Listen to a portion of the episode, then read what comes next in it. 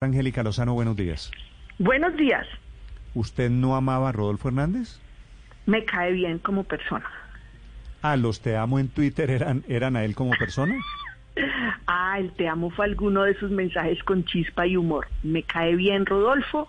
En lo personal tengo buena relación con él y mala relación con Petro, en lo personal, pero como no es para escoger un amigo mío, sino para escoger un presidente del país, pues no se trata de con quién soy amiga, sino quién le conviene al país, quién tiene un proyecto claro y una agenda y conoce el Estado. Ah, en campaña, en campaña electoral usted le declara el amor a Rodolfo Hernández y era amor personal. Pues no es que en campaña se lo declare, es que tengo una buena relación con él, tengo aprecio por él, por su autenticidad, pero yo no voy a escoger un amigo. Esto no se trata de quién invita a mi fiesta. Todos habíamos entendido, senadora Lozano, que era un guiño de carácter político eso del te amo. Ah, pues ustedes entienden lo que pues cada quien quiere entender. Yo tengo un aprecio personal, pero aquí se va a escoger presidente de la República, no cariñito personal. Y de verdad, mire la paradoja, tengo buena relación con Rodolfo, mala relación con Petro, pero hay que escoger quién conoce el Estado y quién puede sacar adelante a nuestro país. Doctora Angélica, ¿qué tiene que ver su apoyo a Gustavo Petro con la actitud de la bancada del petrismo en el gobierno de Bogotá hacia la alcaldesa Claudia López? Nada, yo lo que quise fue evidenciar el sectarismo. Resulta que ellos armaron una guerra civil hace tres años en Bogotá por el metro subterráneo y además toda la lucha por la educación siempre la han dado. Y yo lo que quería, no había ninguna sujeción a, a la decisión, lo que yo quería era mostrar el absurdo.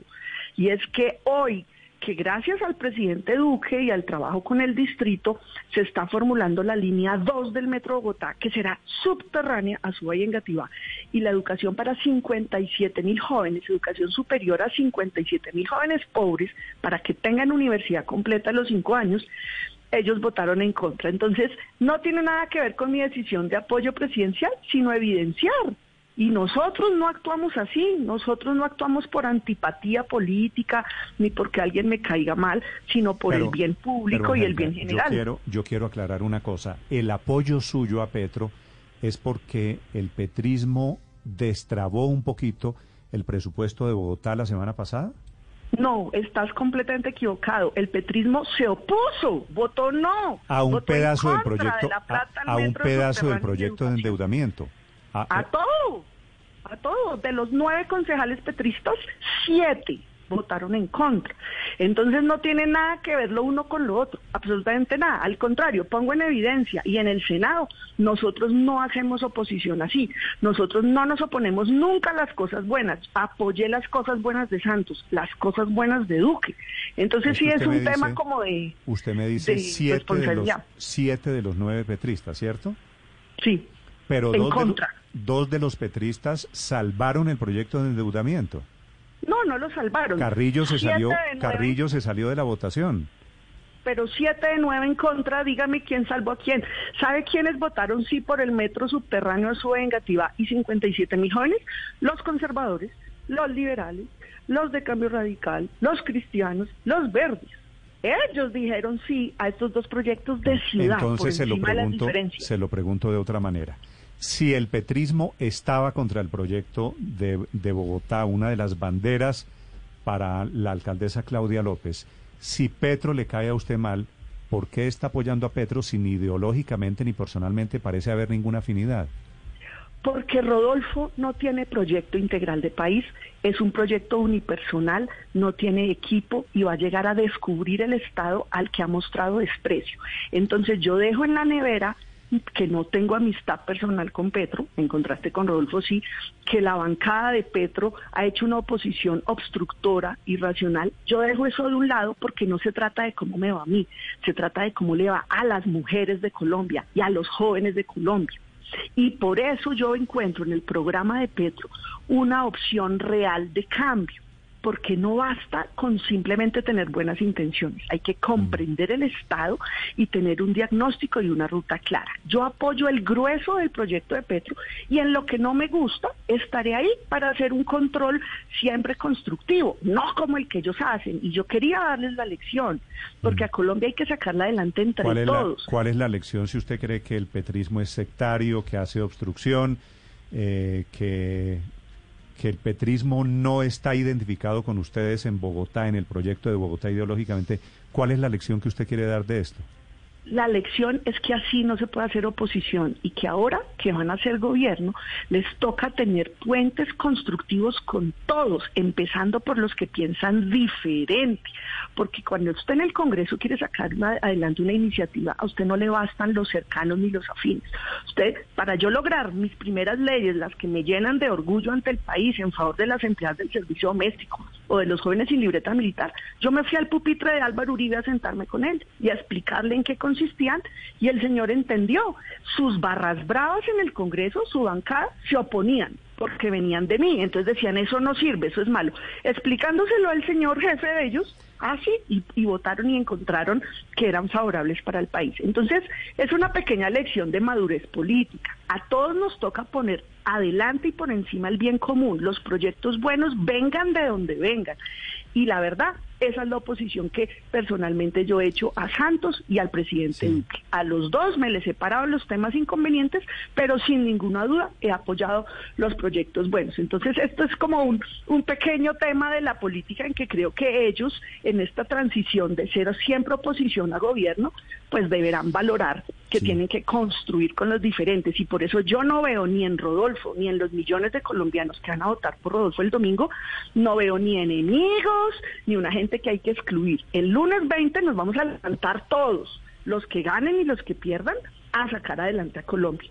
Y por eso me gusta algo que propuso Petro hace como ocho días, se lo propuso a Rodolfo y era como un gobierno de unidad de cambio, porque ellos tienen elementos en común contra la corrupción, tienen muchas complementariedades, pero esto es la hora en que para manejar un país pues sí se necesita conocer el Estado. Y ahí están las debilidades que yo veo en Rodolfo. Sí, yo quiero hacerle dos preguntas puntuales frente a temas que seguramente la han distanciado a usted de Gustavo Petro y que ahora que está con probabilidades reales de ser presidente, quisiera saber cómo las tramitó y cómo las analizó.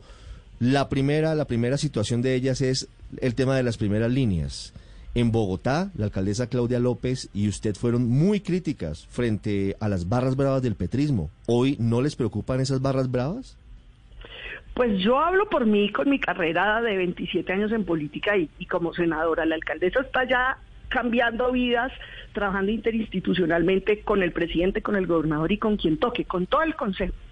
Eh, yo creo que esas barras bravas tienen que moderarse y el gobierno la responsabilidad de gobernar los modera. Desde la barrera se ven muy fácil los toros y todo se critica y todo se señala. Cuando es a usted y a su equipo al que le toca resolver y construir soluciones rápidas y reales, pues la realidad misma les dará a esos segmentos más radicales y sin experiencia de gobierno que creen que todo es criticar, los les pondrá un golpe de realidad y eso va a implicar la moderación que implica, uno, el ajuste institucional, los plazos, los trámites y dos, la construcción colectiva con el otro. Pero ese aprendizaje es distinto a me limpio el rabo con la ley, me lo salto, lo cierro, porque ahí sí es que el aprendizaje es brutal. no, no, no, esto no se puede hacer. Pero esas, esas son las barras bravas políticas. Yo le pregunto respetuosamente por las primeras líneas. Usted y todos vimos al senador Gustavo Bolívar y a otros hombres que hoy son muy cercanos a Gustavo Petro haciendo vacas incluso para comprar los elementos de protección de quienes al final terminaron causando una situación muy grave en Bogotá. ¿No les preocupa terminar apoyando ese proyecto hoy? No, porque es que yo no sé cuál es el senador o cuál es la agenda o en el punto de Petro que esté eh, empoderar a estos jóvenes. Al contrario, estos jóvenes tienen que tener ahora el proceso pedagógico ellos de entender que el Estado y las instituciones tienen unas formas, tienen unos trámites. Entonces, pues no, no veo pues que estas organizaciones sean las que estén liderando el proyecto eh, y la agenda de gobierno que lideran Petro y Francia. Bueno, la, la, segunda cosa, eh, senadora Lozano, ¿usted hoy está segura de que Gustavo Petro no va a frenar el metro de Bogotá? Se lo pregunto porque ese es uno de los temas más importantes para, para la capital del país. Usted dice que obviamente usted es una cosa y la alcaldesa es otra, pero la alcaldesa Claudia López se ha empeñado particularmente en que salga adelante el metro. Pero Gustavo Petro ha sido claro en decir, si yo soy presidente, convoco una comisión y verifico si esto lo hacemos como está o si lo paramos y volvemos a hacerlo subterráneo. ¿Usted cree que hoy el metro está blindado? ¿Usted apoya a Petro aunque esté en duda la construcción del metro de Bogotá?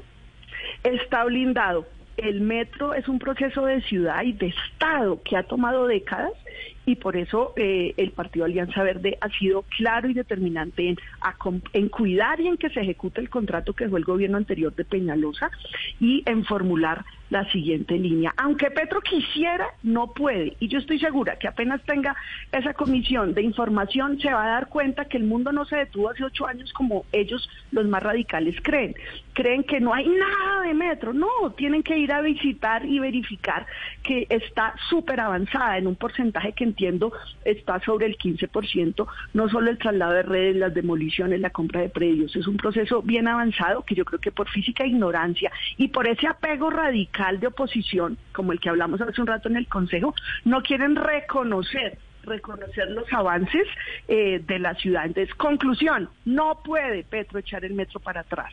Dos, yo creo que no va a querer, porque los problemas de Colombia son tan integrales que ¿qué se va a poner a echar para atrás? Proyectos maduros de Estado construidos con el presidente Duque, con el gobierno actual. Y tercero, y vamos a estar para pararlo, y no puede. Yo creo que es es como esa lógica de desconocer los avances que logran los otros.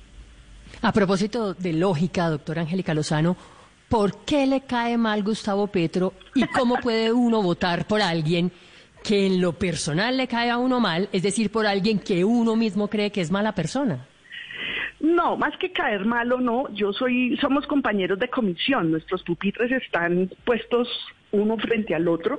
No, tengo diferencias y, y, lo que pasa es que con Rodolfo construí una relación cálida, de aprecio, eh, fluida. Mi abuelo, yo pienso en mi abuelo, que además era lleno de dichos, y me pregunto estos días qué diría mi abuelo, él falleció hace dos años. Entonces, no se trata de, caer bien o mal. Eh, en lo personal, para mí sería más fácil apoyar a Rodolfo, porque además iría en coche, sería pues la reina senadora, porque él confía y apoya y sabe que nuestra gente es de cambio y contra la corrupción. Pero como esto no es personal, es de proyecto político, de proyecto de país. ¿Cuál proyecto de, país, senadora? ¿Cuál proyecto de país? Si usted había dicho, y esto no es personal, que la estrategia de Petro es destruir todo lo que no sea él.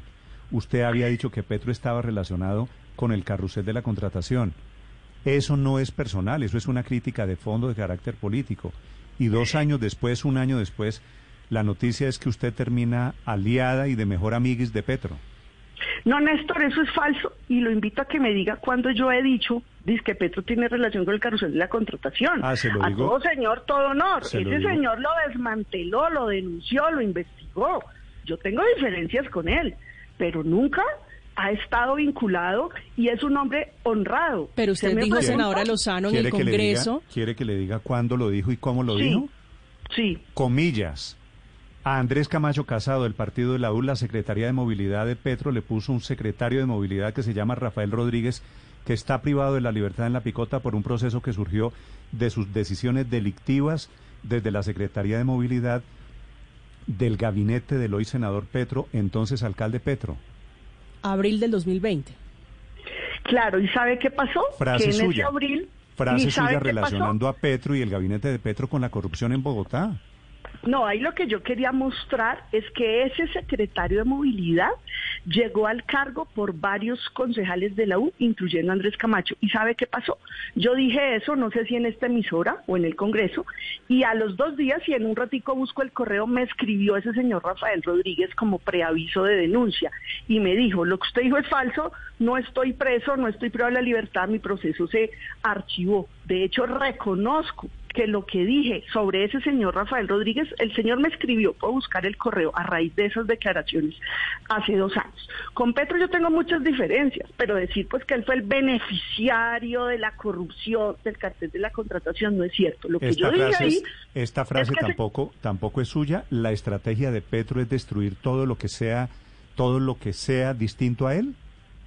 Yo creo que él, con sus barras bravas, tiene una mirada muy radical, ajena a otros procesos políticos como el nuestro del centro. Si yo me quedara en los dolores y en los intereses personales míos del maltrato que hemos recibido, pues yo estaría tomando decisiones que me convengan a mí en lo personal, pero lo que le conviene al país es alguien que conoce el Estado y tiene un diagnóstico y unas propuestas. Rodolfo, en cambio, me cae bien, pero ni conoce el Estado ni tiene propuestas, está rotundamente solo.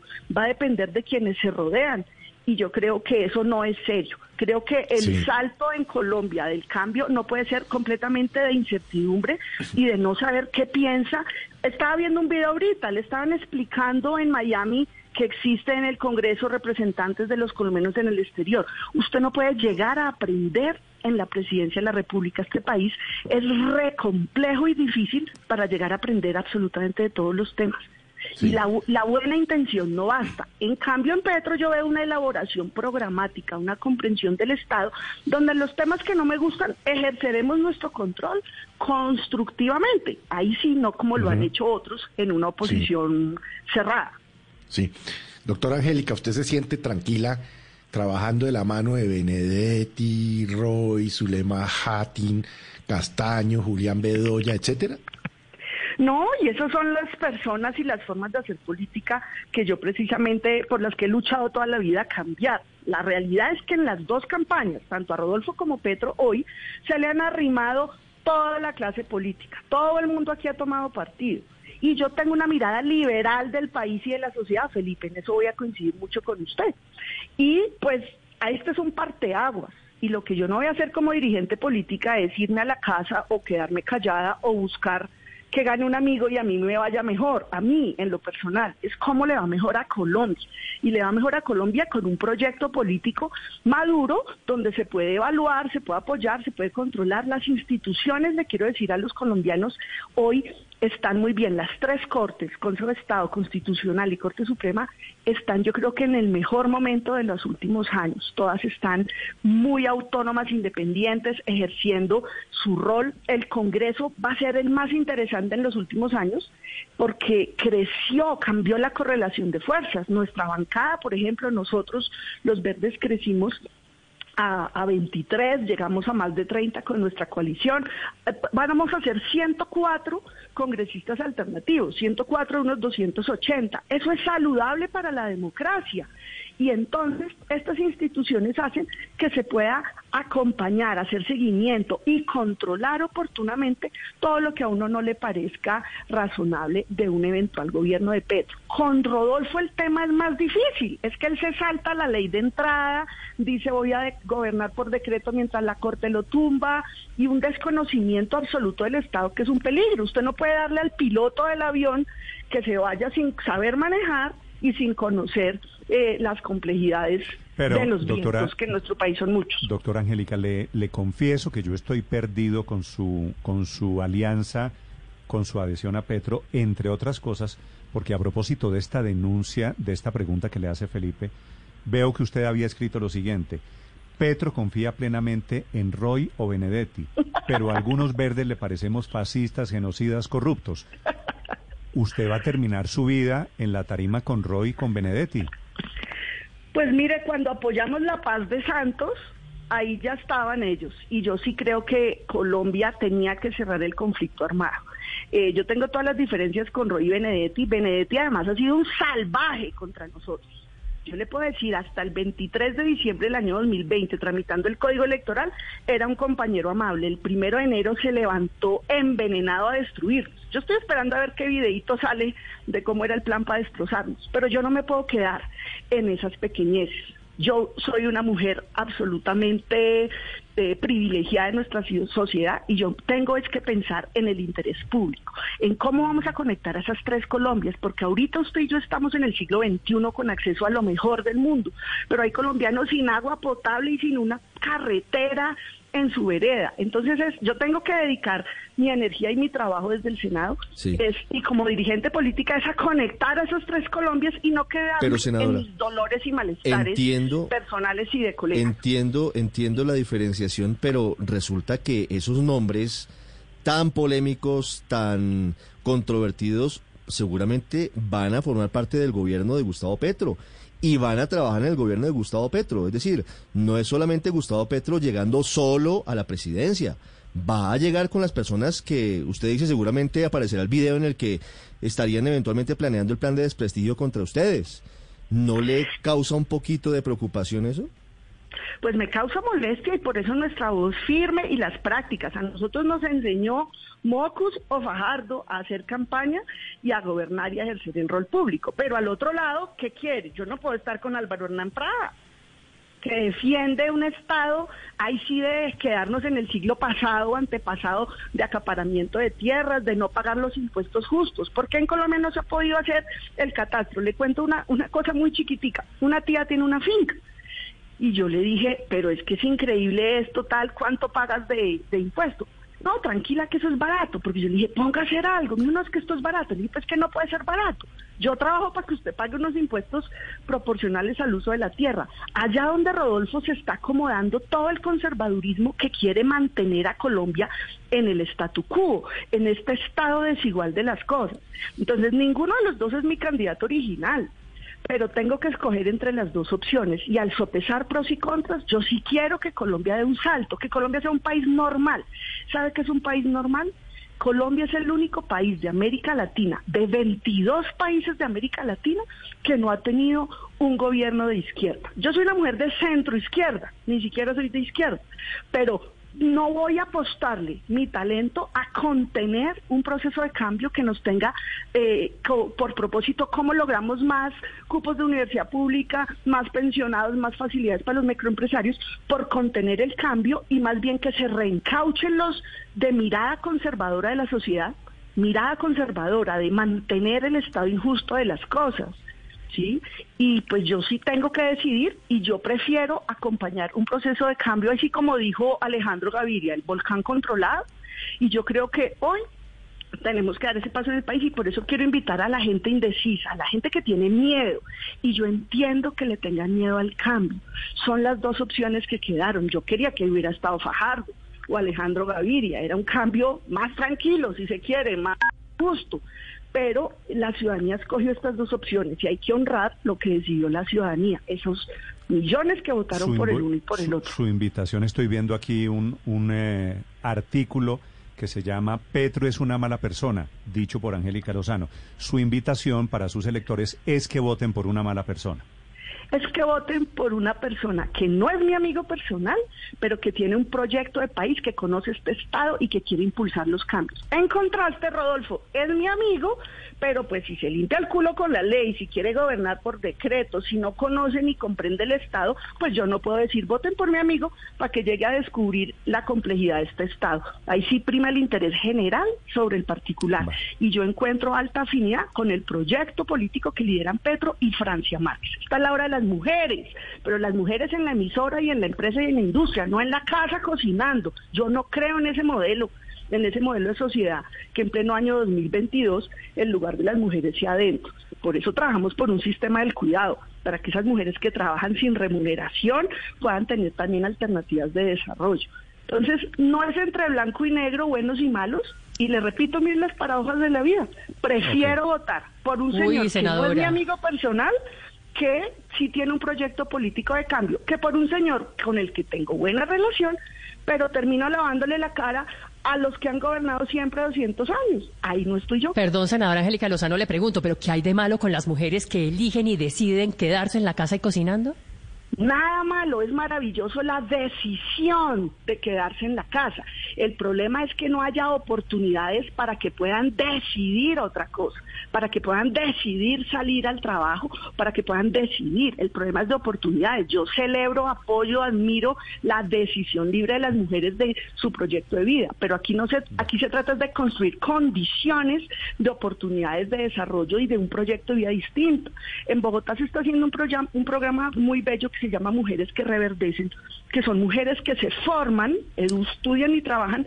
Eh, por ejemplo, en todo lo asociado a jardinería, a huertas y un montón de cosas. Es un programa ante todo de autoestima. A propósito, eh, usted menciona Bogotá, esta aterrizada suya en la campaña de Petro es la aterrizada del gobierno de Claudia López ya oficialmente, ya sin máscaras en la campaña de Petro.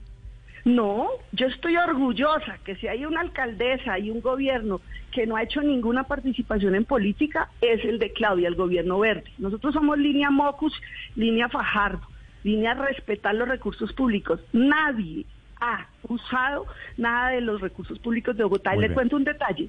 Mire mi votación. Yo bajé la votación. Yo saqué 20 mil votos más hace cuatro años. Y usted mire la votación de otros colegas, mire esa cantidad de senadores que obtuvieron más de 100 mil votos y mire luego los vínculos que tienen con gobiernos locales. Para mí es un honor no tocar, no tocar, pero ni un alfiler, no permitir ninguna clase de vinculación de un gobierno a un beneficio político. Y al contrario, si a alguien le tiene rayo Petro, es a Claudio. No se ha caracterizado por ningún respeto. De hecho, al contrario, Rodolfo sí que tiene precio. Le voy a contar una frase que me dijo Rodolfo hace como un año. Me dijo, yo soy el único que las quiere a ustedes, porque sus aliados son los primeros que la quieren joder. De modo que este no es un tema personal, sino de proyecto de país, de qué le conviene a Colombia, no lo que le conviene a nosotros como personas como personas nosotros podríamos estar mucho mejor con Rodolfo, porque esto es de proyecto de país. Yo le pregunto porque me parece que tampoco es que esté descubriendo el agua tibia, porque Luis Ernesto Gómez, que era el jefe de gabinete, se fue para donde Petro. Julián Rodríguez, concejal número uno suyo y de Claudia López, se fue para donde Petro. Todos grandes contradictores de Petro y ahora usted y todos los demás donde Petro. Entonces me parece que, pues por un pues lado, creo que la jugada se nota. No, la jugada no, el bien público por encima del privado. Al joven Sastoque, a Julián Rodríguez Sastoque, concejal ejemplar y admirable, lo han intentado destruir y masacrar con calumnias esos sectores radicales que denunció Joey Ackerman. Pero como esto no es bodegas, un tema... Las bodegas petristas.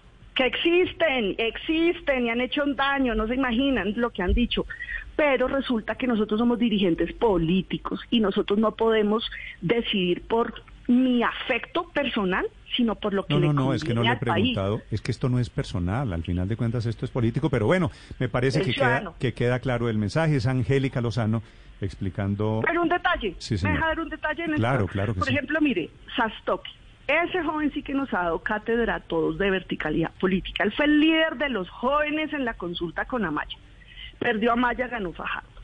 Y a Sastoque en el pasado, pues para nada le gustaba Fajardo. Ahora se convirtió, porque fue el líder de jóvenes de la campaña de Fajardo, que estuvo andando este país y esta ciudad liderando y promoviendo a Sergio Fajardo. Pero no pasamos a segunda vuelta. Y los ciudadanos cuyos candidatos no pasamos a segunda vuelta, pues tenemos que escoger entre lo que hay entre las dos opciones que hay. Y por eso dejamos aparte nuestras diferencias y nos pues concentramos en lo que le conviene al país. Y por eso apoyamos a un hombre con el que hemos tenido fuertes confrontaciones, pero nos parece mejor proyecto para el país que el de un amigo. Al final, Rodolfo, le tengo total cariño, pero no tiene proyecto colectivo país. Entiendo, es la explicación sobre una adición, adhesión, para muchos sorpresiva. Doctora Lozano, muchas gracias.